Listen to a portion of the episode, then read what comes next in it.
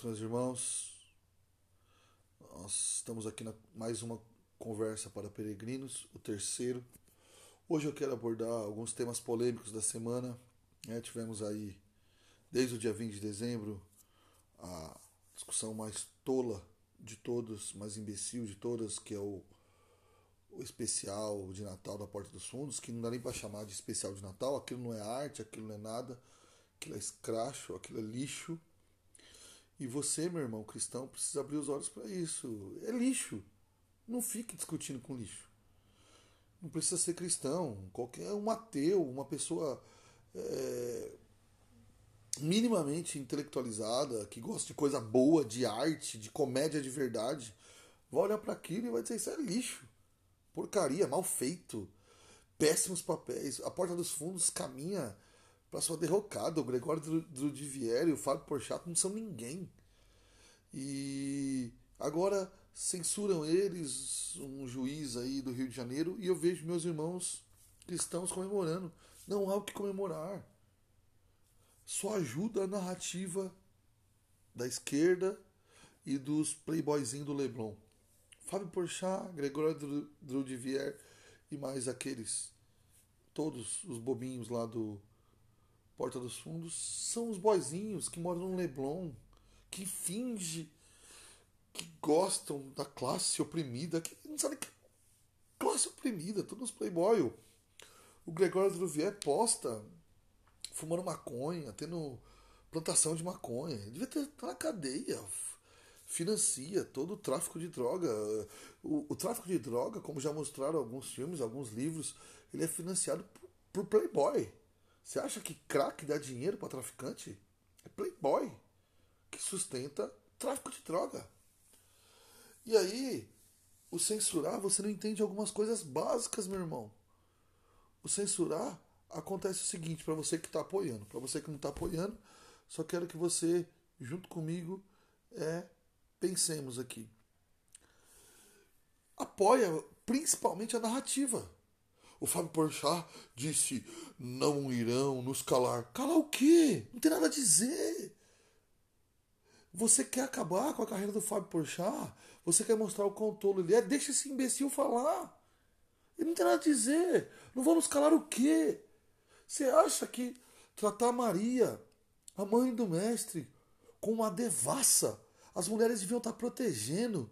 Cadê o feminismo aí? Trata uma mulher benquista por todos, com uma mulher devassa que tem vários homens, que trai o marido. Mas aí as feministas e as feministas cristãs, se é que existe isso, é, não defendem Maria, que está sendo tratada como uma qualquer. Jesus, piada com gay, com nada pode, mas é com Jesus pode, tendo um caso com Satanás. Olha a tolice. Olha a bobeira, a baixeza, o lixo que esse povo produz. E aí, a festa é comemorar? Não. Eles vão amanhã dizer que estão sendo perseguidos. Não há o que perseguir esse tipo de gente. É o que eles querem. Eles só têm um desejo: ganhar dinheiro e lacrar atacar a fé cristã. Eles devem ser tratados pelo aquilo que eles são. São gente inútil, que não produzem nada à sociedade, que não ajudam em nada, que não tem discurso algum, que não tem nada a dizer. E se nós formos pelo caminho da censura, eles vão, eles vão daqui a alguns anos dizer que realmente estão sendo perseguidos. Não estão. São os bobinhos playboy. Nada mais do que isso. São tolos total. Agora, você falar para mim que isso vai ser importante. Quem se sentiu ofendido devia se unir, nós cristãos, e processar. Processar é válido, censurar é não. São duas coisas completamente diferentes. Segundo, não é função do Estado dizer o que se deve fazer. Pare de ser refém do Estado. O povo que pede Estado mínimo pede para o Estado censurar aquilo que ele não gosta. Isso aí é uma isca. Assim que nós produzimos, como já censuraram vídeos do Paul Washer falando contra o homossexualismo, você vai dizer o quê? Porque alguém vai dizer que o outro lado se sentiu chocado com a fala do pastor. Isso aí é o começo para problemas. Ó, oh, você vê, há uns dois meses atrás, não sei se você acompanhou, a revista Cruzoé foi publicar uma matéria contra o Dias Toffoli, o bandido do STF, que entrou lá no STF, ninguém sabe como, não passou para juiz, não fez um mestrado, não fala outra língua, é um nada e é juiz do STF, indicado pelo Lulinha. Ele, ele, pela Dilma, desculpa, ele censurou junto com Alexandre de Moraes a revista Cruzoé, porque lá tinha uma informação que ele era amigo, ele era tido na planilha do, do Odebrecht com o nome de amigo do amigo do meu pai, porque ele era amigo do pai do Marcelo Odebrecht. E o Marcelo Odebrecht é amigo do Lula, então ele era amigo do amigo do meu pai. E aí ele conseguiu censurar, não pôde sair a revista. Isso é um caminho sem fim. Acordem. E principalmente, tudo isso vai ajudar a narrativa de esquerda e do Porchato, que é perseguido e censurado, que ele não, é, não vai calar ele. Ele vai calar o quê? Ele não tem o que dizer. E aí eu vi um pai dizendo: Não, eu não quero que meu filho assista.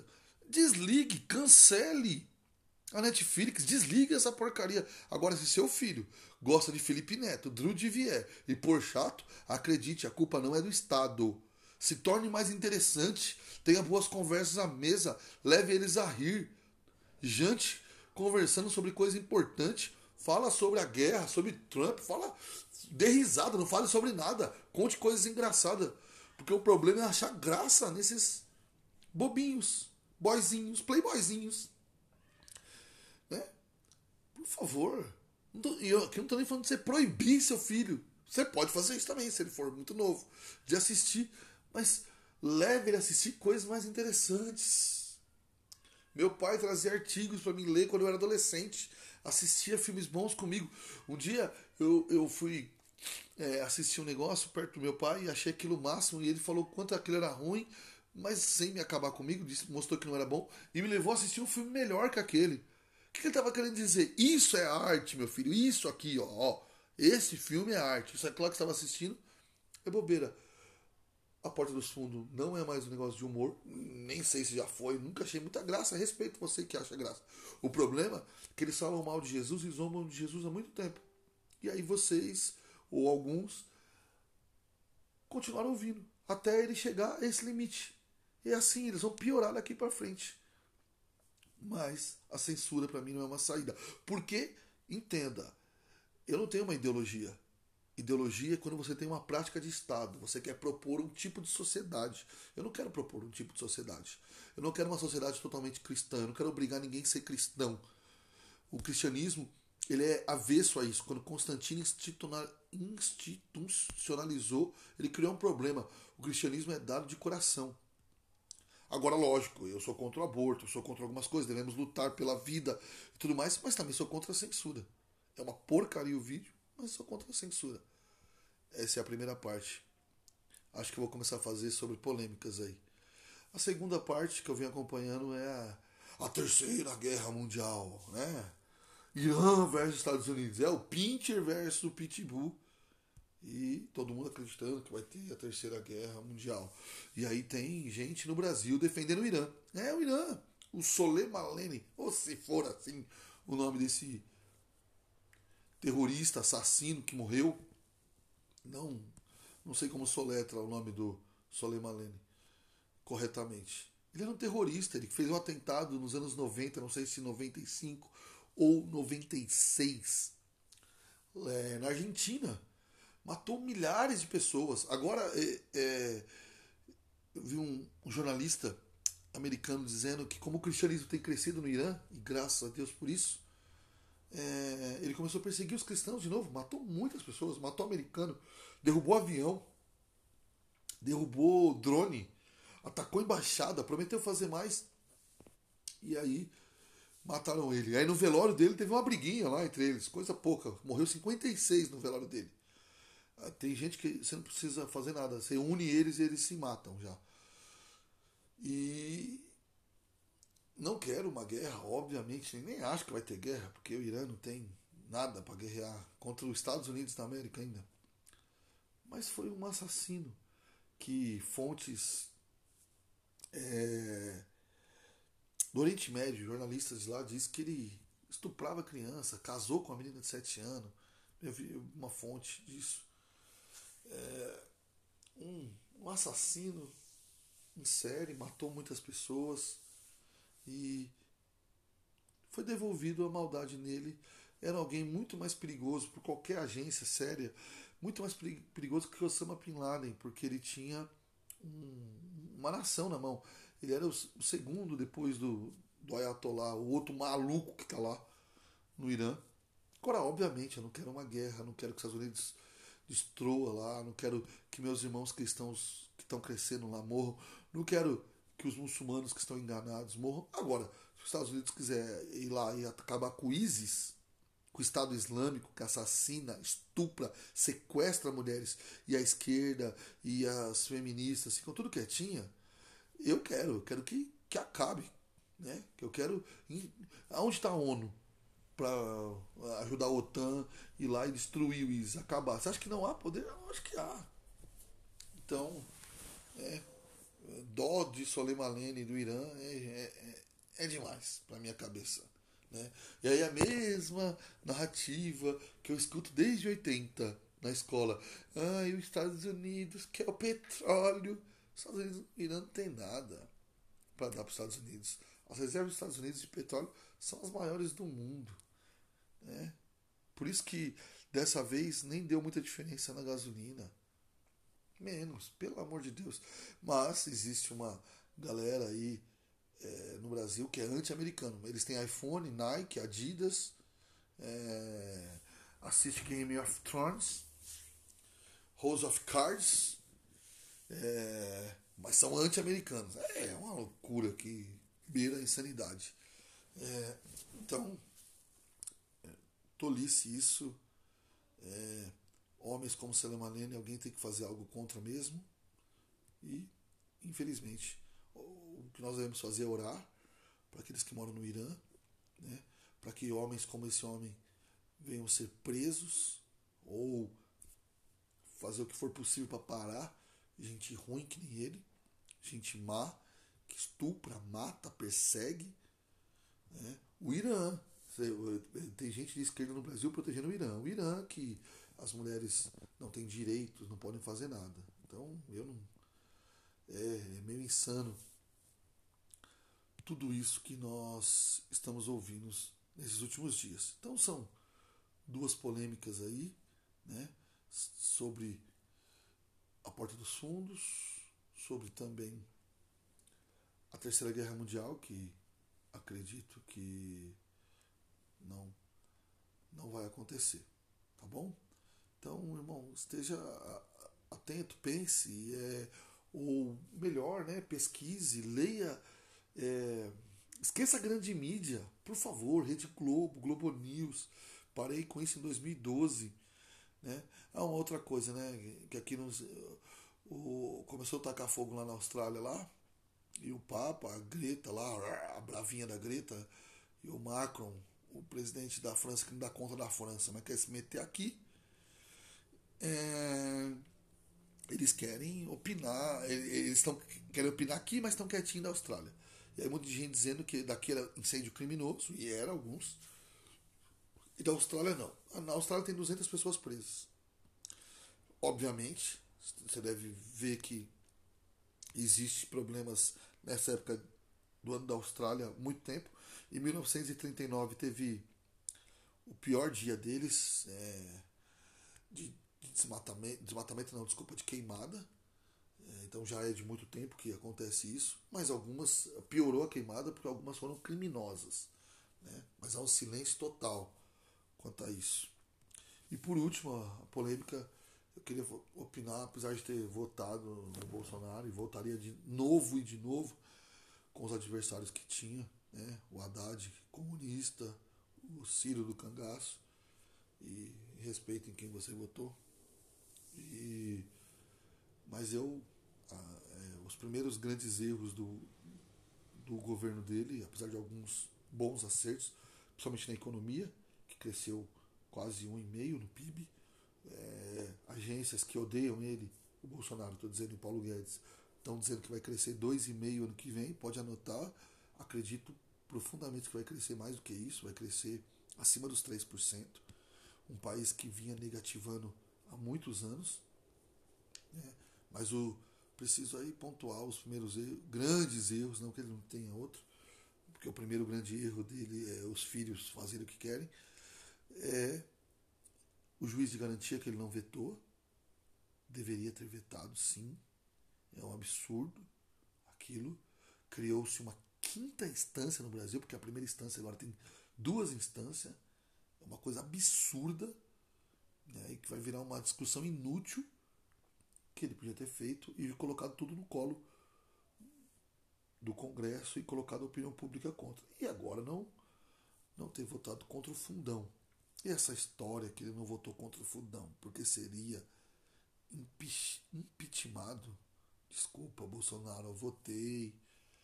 Eu, ah, o Bolsonaro é melhor que o PT. Qualquer coisa é melhor que o PT.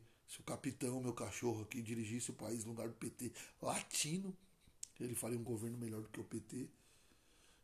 Meus filhos, eu, qualquer um, qualquer um que você pegar na rua que não queira roubar e destruir, é, faria um governo melhor do que o PT da Dilma, que não conseguia completar duas frases que fizesse sentido uma com a outra. Mas é, mentir assim, que ele seria impeachmentado, se isso não é verdade. Era mais fácil ele falar a verdade, que não dá para ele ganhar todas como ele prometeu na campanha. Tem hora que ele vai ter a política é a arte do possível. Se ele viesse, ó, não dá para brecar tudo, porque senão eles não vão aprovar as reformas que eu quero, que é a verdade. Ele fez por isso. Ele deixou para que eles deixassem ele, é, alguma coisa que ele quer mudar lá na frente e eles votariam a favor. É, essa é a verdade. E ele devia ter falado só a verdade. Mas agora vem com esse tramalhão que seria impeachmentado. Não dá. Não engulo. E é isso aí. Torno a dizer aqui. Se você tem alguma pergunta, é de vez em quando, a cada 15 dias, pelo menos, eu vou falar sobre política. Por quê? Porque eu gosto. Se você quiser me ouvir, ficaria feliz. Quem me conhece sabe que não é agora que eu gosto de política. Quem me conhece sabe que já desde 98 não aguento o PT, o Lula e seus acéfalos. E então vou comentar de vez em quando aí um pouco de política. Você que não, que não tem paciência de ver a grande mídia, eu prometo para você que eu leio um, alguns jornalistas, ouço comentários de alguns e depois comento. O que eu comento com a minha família, com os meus filhos, com minha esposa, com os meus pais e com todo mundo que me aguente. Falando de política, principalmente o Lucas, meu sobrinho, que é o pés na orelha dele, e o Diogo, um amigão meu. A gente fala sempre de política e quem quiser mais falar, quiser mandar pergunta, pode ser de política, igreja, Bíblia, relacionamento. É, é, amanhã vai sair um, um podcast sobre igrejas, megas igrejas, empresas, é, quais são as diferenças. E depois vou falar sobre positivismo, negativismo e realidade. Mas envie perguntas, eu posso falar de outro assunto, se for de interesse geral. O irmão me mandou uma pergunta sobre algo sobre relacionado à igreja e eu vou responder no próximo podcast porque vai ser mais a pergunta dele tem a ver com aquilo que eu vou dizer, tá bom? Deus abençoe os irmãos, um ano abençoado. É, nós não dependemos de Trump, de Irã, de lunáticos. A nossa confiança está no Senhor. Mesmo que lunáticos explodam o mundo, nós vamos nos encontrar com o Mestre. Esse é o pior que podem fazer, é nos levar à presença do nosso Senhor. Um abraço a todos, Deus abençoe, um ano abençoado.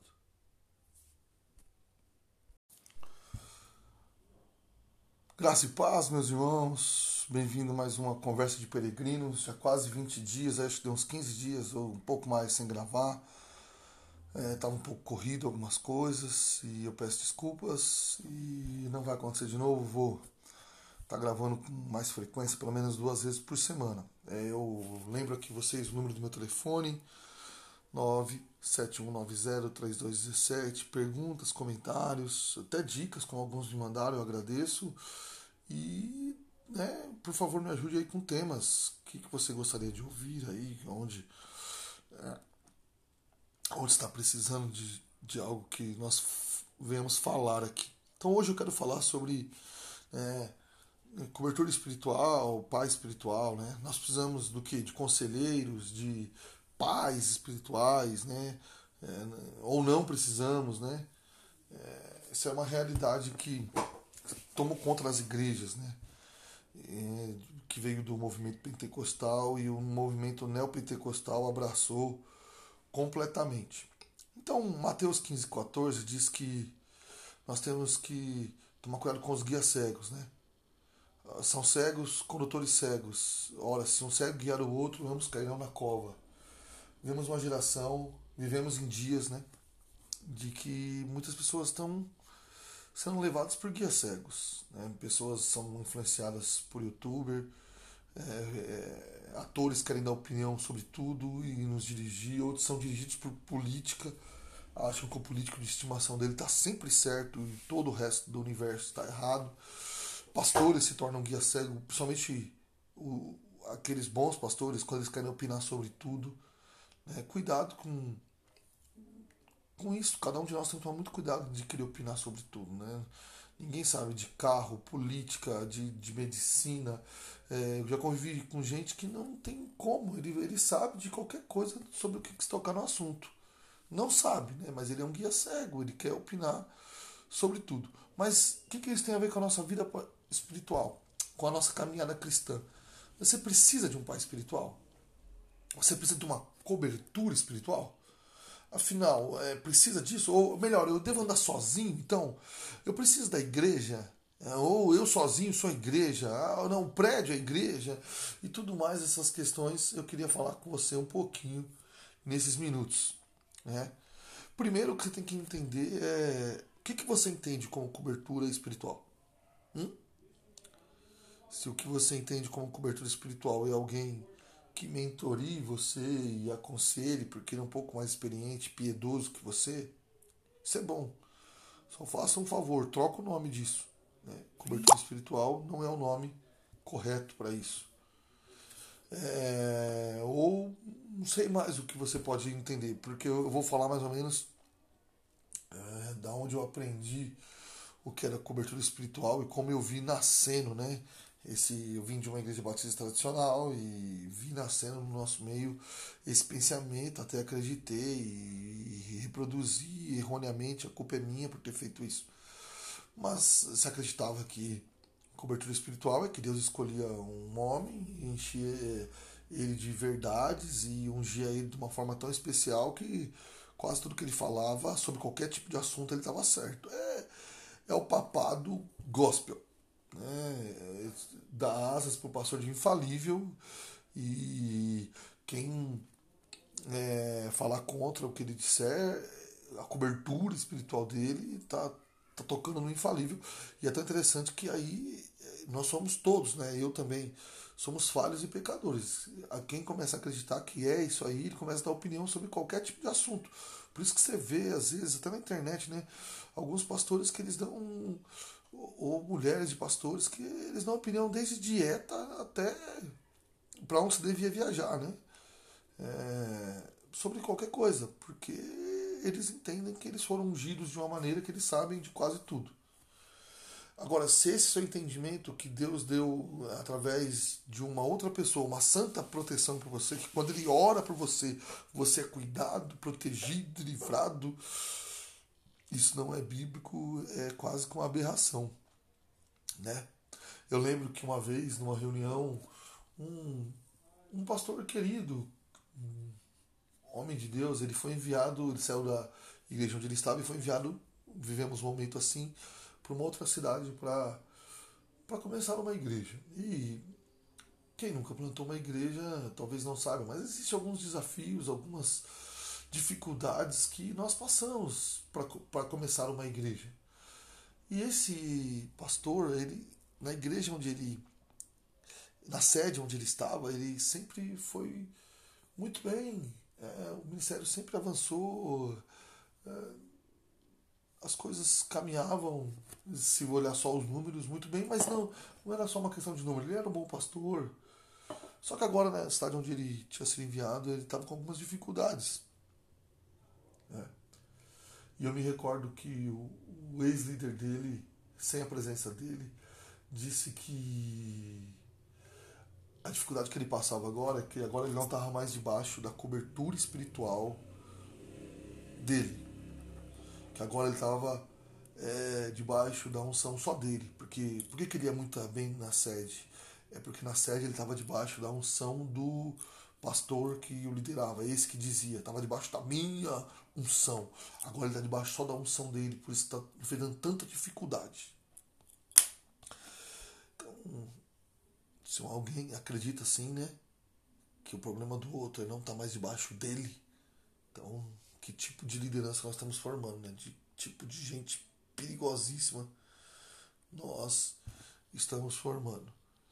É, ou se formaram, né? Essas aberrações. Isso é uma volta ao catolicismo, se pensar desse jeito, né?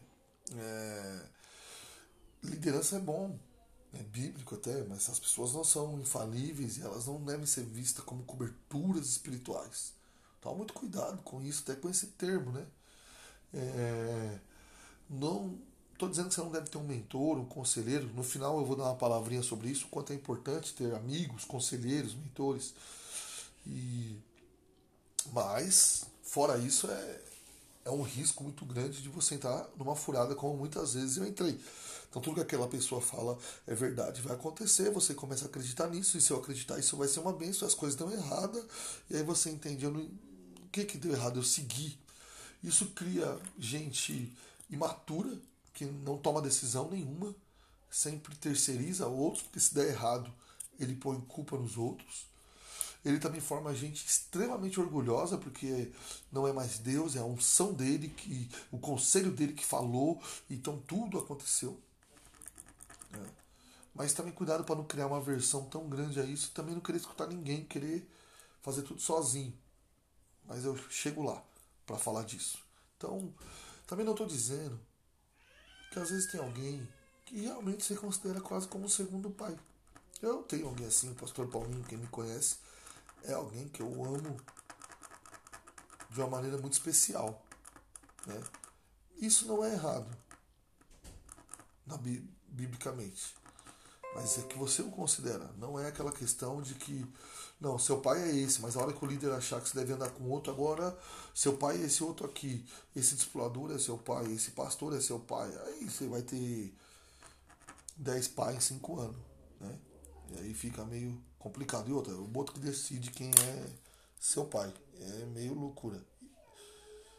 Então, se você tem alguém que você tem uma grande consideração, é, não é a questão aqui. Não é que você não deve ter pessoas em alta consideração, mas desde que você sabe que elas são falíveis, humanas, não acertam sempre, então ela pode te aconselhar e não dizer o que você deve fazer ou não fazer.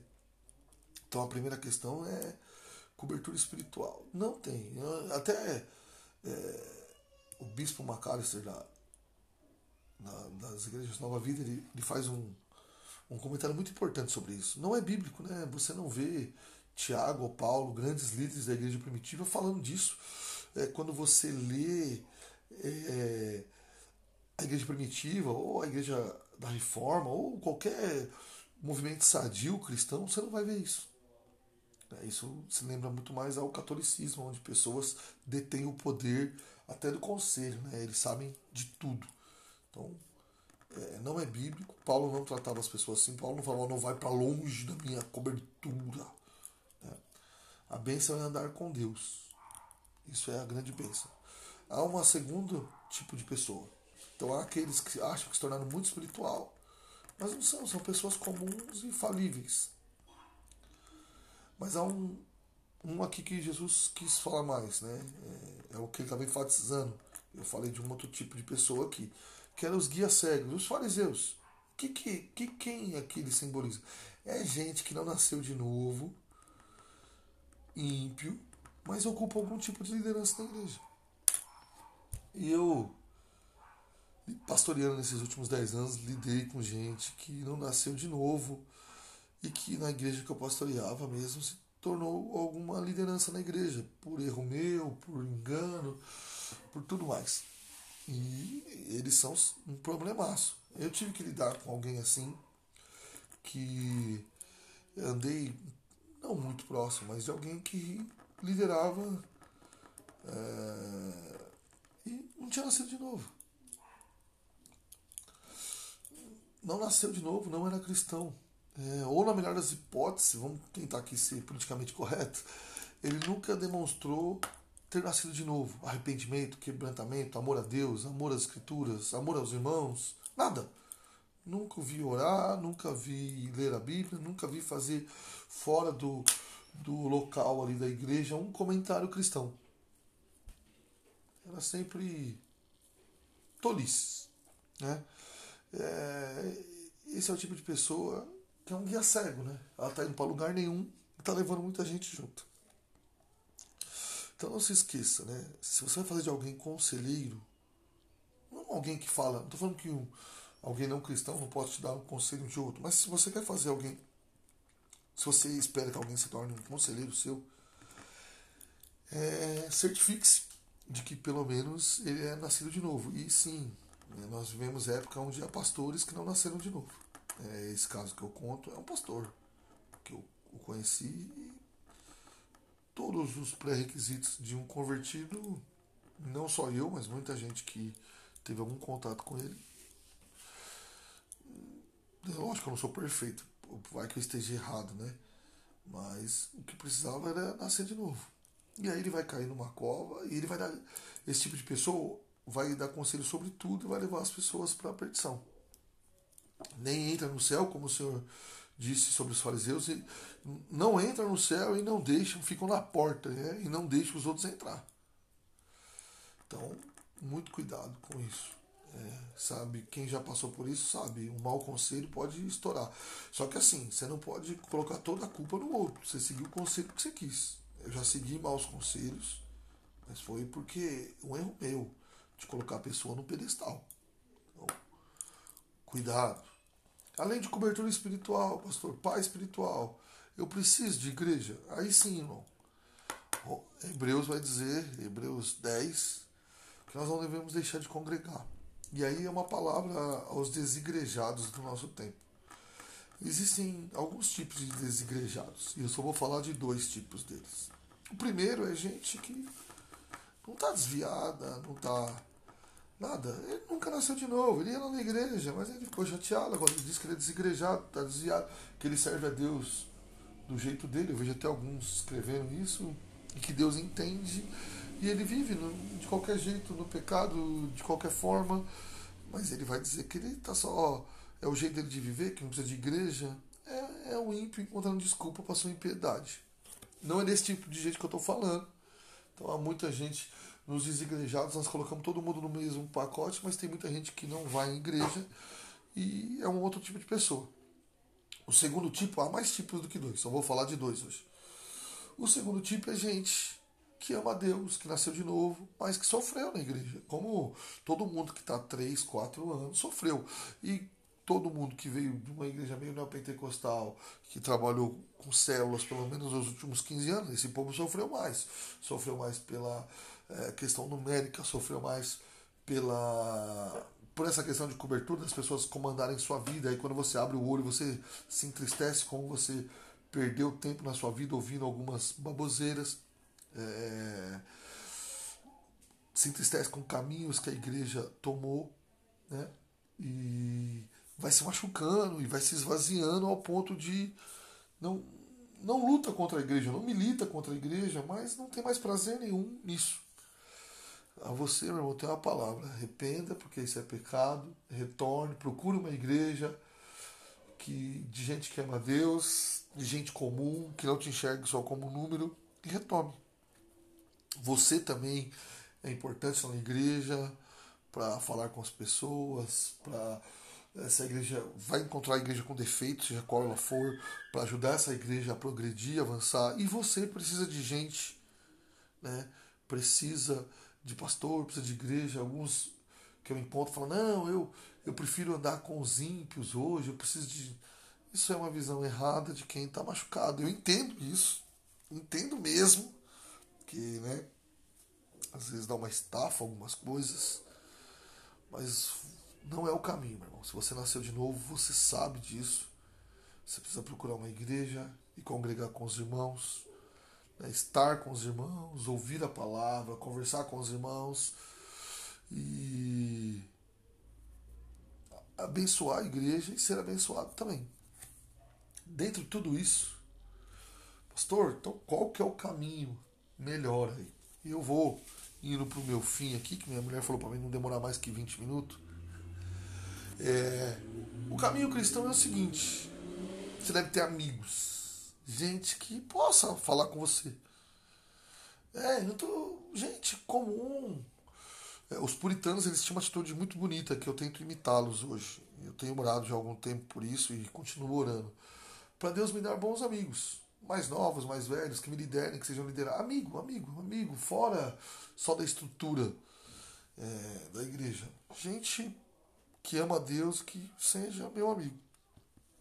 Há uma necessidade disso. Fuja desse negócio, não, eu não preciso de amigo, ah, eu sozinho estou melhor. Mentira, ninguém sozinho está bem. É, aquele que vive só, diz provérbios, ele, ele vai contra o, a vida em comunidade que o próprio Deus criou. Precisamos de gente, precisamos de amigo. Tudo bem, não precisamos de cobertura, mas precisamos de amigo, precisamos de gente. O, o apóstolo Paulo no fim da vida, queria estar perto dos amigos. Ele pede para ver Lu, para ver Timóteo, para rever João Marcos, porque o fim estava chegando e todo mundo precisa de amigos. Outra coisa, você precisa, se possível, ter bons conselheiros. O que é bom conselheiro? Ah, é o líder, o pastor. Não, não, é gente cristã, piedosa, gente que ama Deus, que lê a Bíblia e que você possa pedir conselho.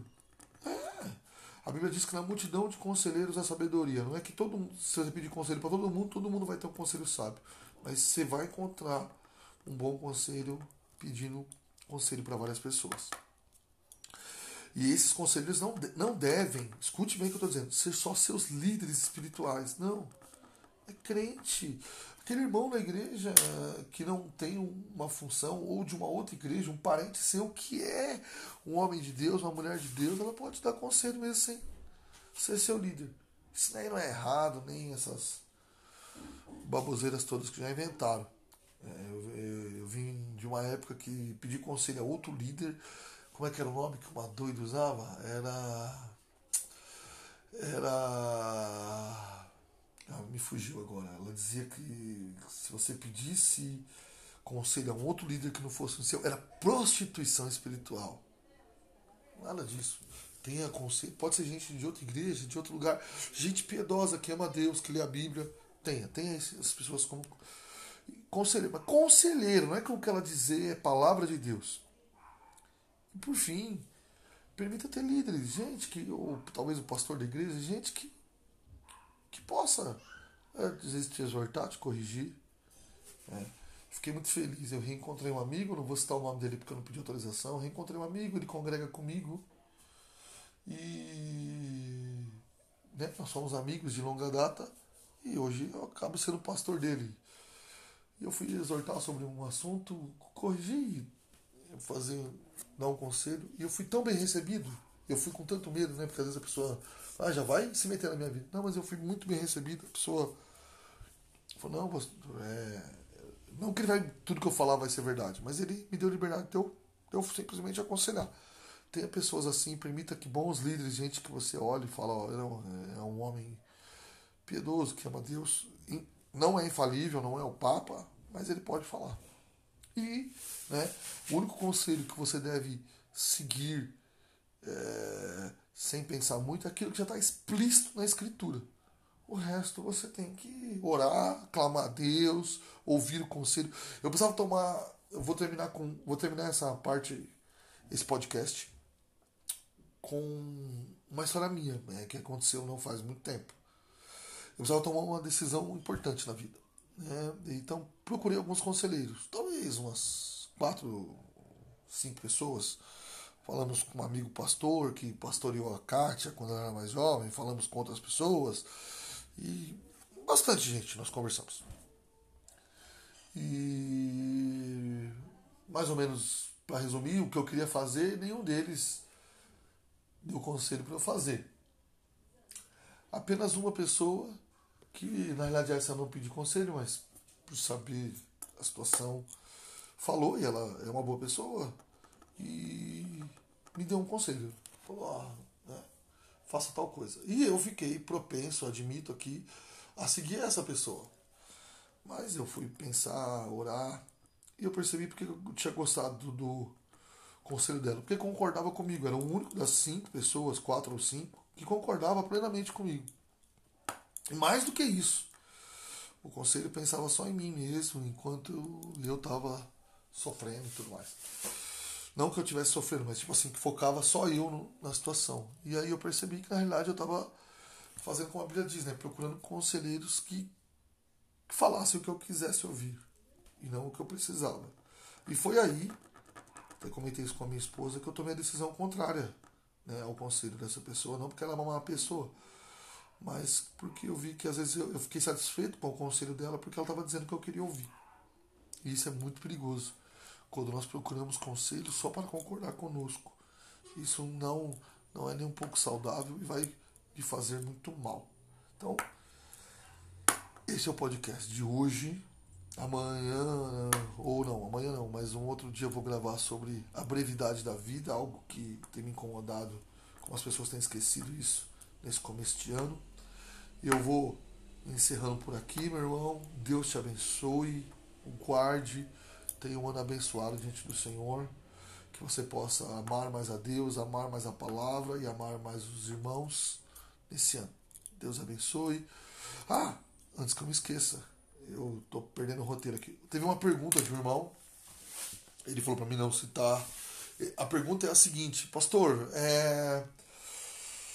o cristão deve, pode beber bebida alcoólica? E essa foi eu, ele diz que os líderes deles agora estão bebendo e tudo mais. É assustador o que está acontecendo. Eu, particularmente, sou abstêmio, não bebo. Tomei essa decisão já há muito tempo. Na realidade, nunca bebi, não vim de família assim. Mas eu entendo que a Bíblia não diz que você não pode tomar um vinho e tal. Mas o que está acontecendo nos últimos tempos, estão se usando a, palavra da graça, né? Pra... Eu tive em lugar onde pastores beberam até ficar quase eu não vou cometer o pecado de dizer bêbado, mas mais alegre do que um pastor deveria e poderia ficar. E aqui não é o que me contaram, né? É o que eu vi.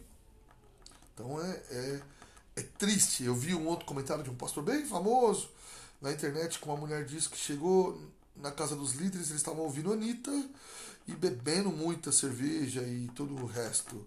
E, o pastor, e ela criticando e aí o líder falou que o pastor, esse famoso, tinha liberado para fazer aquilo. E quando a mulher foi falar com esse pastor famoso, ele disse que ela, que era fariseu demais, que as pessoas podiam beber e ouvir a Anitta. Então nós chegamos a um nível tão baixo assim, né, que né, não é que tem que ser proibido, mas um verdadeiro cristão, por favor, né, não vai encontrar prazer num sábado à noite em tomar cachaça e ouvir a Anitta. Né? A questão é, nova natureza. A nova natureza não vai querer fazer isso. Né? Por favor, meu irmão. Então eu, eu sou contra essa banalização. Incrível que a igreja foi usada para tirar muitas pessoas do álcool e agora está retornando algumas pessoas para ela. Já tem casos de pastores que voltaram a ter problema, porque começaram a tomar em festa aí até eu tenho uma história bem interessante sobre isso, é uma história real, né? Eu fui ensinado por alguém a nunca beber, e essa pessoa falava que não, que crente não bebia, falava de púlpito que não se devia beber. E anos depois, eu já pastor, fui jantar com ela num restaurante e para minha surpresa ela bebia. E depois ela falou em particular que não, para os irmãos era melhor dizer para eles não beberem, mas que as pessoas maduras, obviamente, podiam beber. Esse é um tipo de argumento extremamente hipócrita. Né? Aqui eu não estou nem falando assim que eu sou mais crente por ser abstêmio. Acho que realmente a Bíblia dá vazão para você tomar um vinho ou alguma coisa a mais, mas isso não deve ser uma coisa constante na vida do cristão. Deus nos livre disso. Amém, irmão? Está aí respondida a pergunta, essa é a minha opinião. Creio que a Escritura me dá base para falar assim. Deus abençoe. Um forte abraço a todos.